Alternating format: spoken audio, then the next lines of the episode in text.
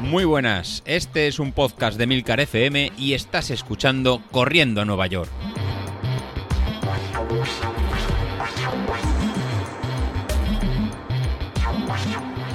Hola a todos, muy buenos días y bienvenidos de nuevo al podcast de los viernes, vuestro episodio favorito de la semana. Antes que nada, quiero agradecer a José Luis que haya contestado las preguntas que lancé en el podcast del viernes pasado sobre la carrera de tres cantos. Sí, más o menos es lo que yo decía. O sea, en las dos últimas semanas de, marzo, dejarlas de tapering y entonces mover el entrenamiento un par de semanas antes. Eh, ya veremos. Yo creo que quitaré las dos últimas de febrero y así empiezo eh, con las dos últimas de carga que teníamos previstas para marzo. No sé, ya le daremos una vuelta, pero bien, no me preocupa. No creo que haga el récord del mundo de 10.000, como decía él, pero bueno, intentaremos hacer ahí la mejor marca posible en 10K y dar lo mejor de mí. Ya, ya iremos viendo cómo sale. La semana pasada también dije que el episodio de los viernes lo escucháis mientras hacéis series. Pero en mi caso, durante las series esas de los viernes en zona 5 que vas a tope, la verdad es que mi cuerpo desconecta las funciones no prioritarias, que digo yo. Deja de funcionar todo lo que no es imprescindible para mantener mi vida. Por lo que el oído es una de las primeras cosas que pierdo, en realidad. Así que voy con los cascos, voy escuchando ahí podcast, pero yo creo que hay veces que si me los volviera a poner diría, esto no lo he oído yo. El oído es lo primero que pierdo. Después viene la visión con el efecto túnel la capacidad de hablar y estoy seguro que otros muchos órganos internos dejan de funcionar, porque la verdad es que esas series en zona 5 eh, se hacen largas, largas. Eran 30 segundos simplemente el viernes pasado y aún así, madre mía, lo que sufrí para acabarlas. Eh, no sé, yo creo que cuando esto empiece a aumentar y pasemos a un minuto o a un minuto y medio, la verdad es que no, no tengo ni idea cómo lo vamos a sacar. Espero que vaya aumentando también el estado de forma para poder llevarlas a cabo, porque si no, madre mía, no quiero ni pensar. Y para los que me habéis preguntado, todavía no he vendido el Apple Watch. Esta semana también he seguido contento con él. Además es que en los últimos días han salido unos estudios bastante interesantes sobre, bueno, sobre la posibilidad de estar eh, infectado de COVID antes de que tú lo sepas, antes de que des positivo, empieces a encontrarte, encontrarte mal y tal, a través de las pulsaciones altas y la variabilidad esta del ritmo cardíaco, lo que se llama el HRV. Y son dos datos que da el Apple Watch.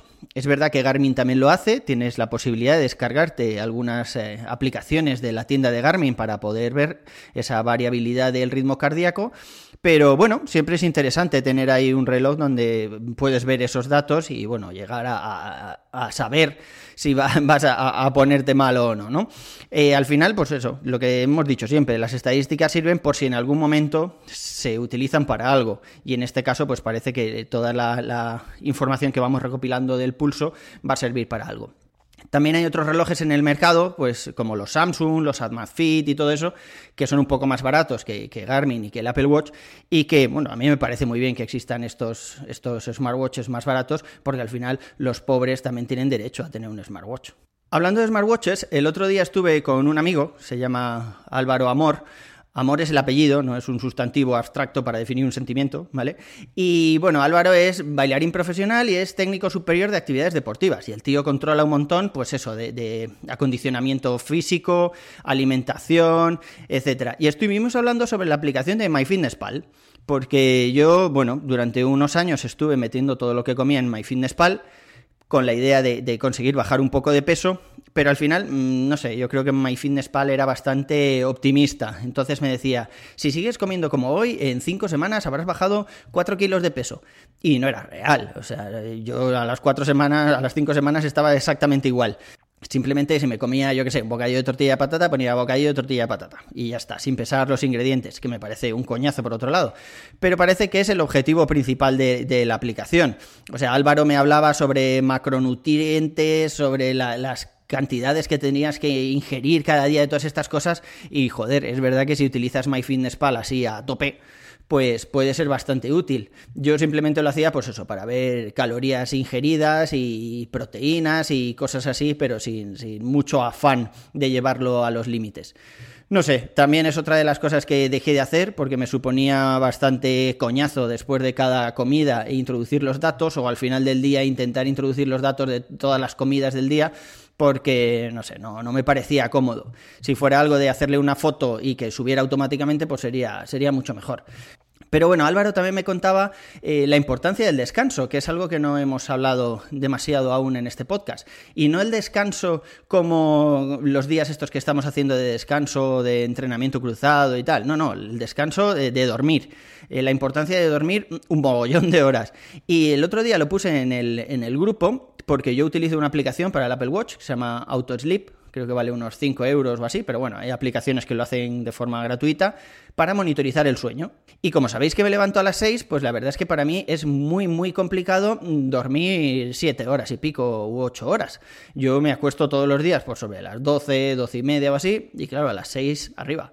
Entonces, los días que, duermo mucho, puedo dormir 5 horas y media. A 6 horas yo creo que no llego nunca. Y hay muchos días que ni siquiera llego a 5 horas.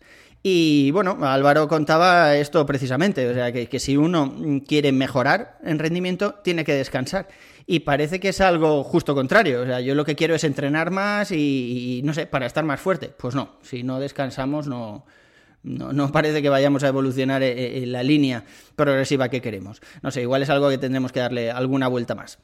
Por otro lado, hoy volvemos con nuestro consultorio. Además, tenemos eh, una petición, bueno, más que una petición, eh, un comentario que nos ha hecho uno de nuestros compañeros del grupo. Buenos días, Carlos. Nada, yo quería lanzar otra pregunta para el consultorio. Quería preguntarte si, como varias veces he tenido una báscula en la lista de compras para enviártela de regalo, quería saber si mi vida corre peligro si hago esto realidad o si mejor mm, borro la báscula de la lista de Amazon y me olvido del tema para no morir en el intento. Muchas gracias. Querido amigo Libra, tienes que ser Libra por, lo de la balanza y el peso, pero bueno. Pero a ver, ¿qué te he hecho yo, macho? ¿Por qué quieres derribar los muros de la confianza sobre los que se sustenta mi matrimonio? ¿Sabes lo difícil que es para mí ocultar las cajas de los pulsómetros cada vez que me cambio de smartwatch? Así que, ocultar una báscula me parece eh, completamente imposible. Mi mujer además pensaría que, me he vuelto teenager si me ve entrar al cuarto de baño varias veces al día después de comer y todo eso, mm, iba a sospechar seguro, macho. Así que, que, no sé, yo te agradezco mucho el detalle y, la simple idea de planteártelo, pero, pero me traería muchísimos problemas en casa. Además, como decía un jefe que tuve yo, la información aporta dolor. Así que, como creo que aún me quedan algunos roscones de Reyes por quemar, casi mejor no, no pesarse de momento. Ya veremos, ya veremos dentro de unos meses conforme vaya evolucionando el entrenamiento. Y bueno, mm, nada más, si hay algo que te inquieta, te atormenta o te perturba, ya sabéis, mandadme vuestras dudas que estaré encantado de resolverlas. Creo que, que lo podemos dejar así. Eso es todo por hoy. Un abrazo y nos vemos en la siguiente. Hasta luego.